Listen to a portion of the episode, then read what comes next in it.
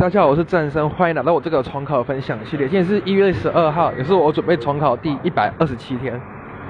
今天早上到补习班，我一样都是按照历届就是考试的时间来写考卷，反正就两天的都挤在同一个内容一起写。然后今天我写到了历届，就是我一零当初一零四年的学测英文，发现了 other two 后面要加 v i n g。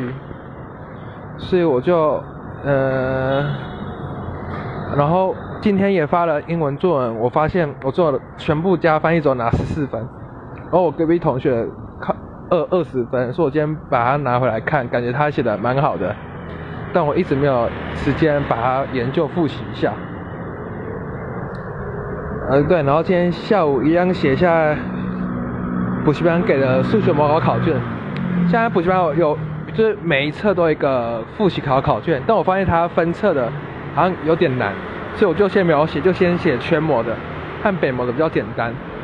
然后今天也再看一下补习班的几率，还有统统呃就几率还有数据分析的讲义。对，然后题目快要写完了。呃，我现在数据分析是画出什么线性规划，那个对我来讲不会很难。对以前的高三我来讲很难，但因为政绩真的有家教，所以我是觉得我所有关于所有的东西都会都还蛮能融会贯通的。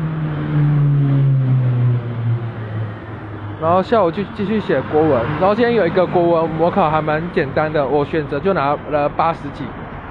我要开始早先写一下国文作文了。然后下午继续看一下自然，我还有一个化学的讲义都还没有把它看完。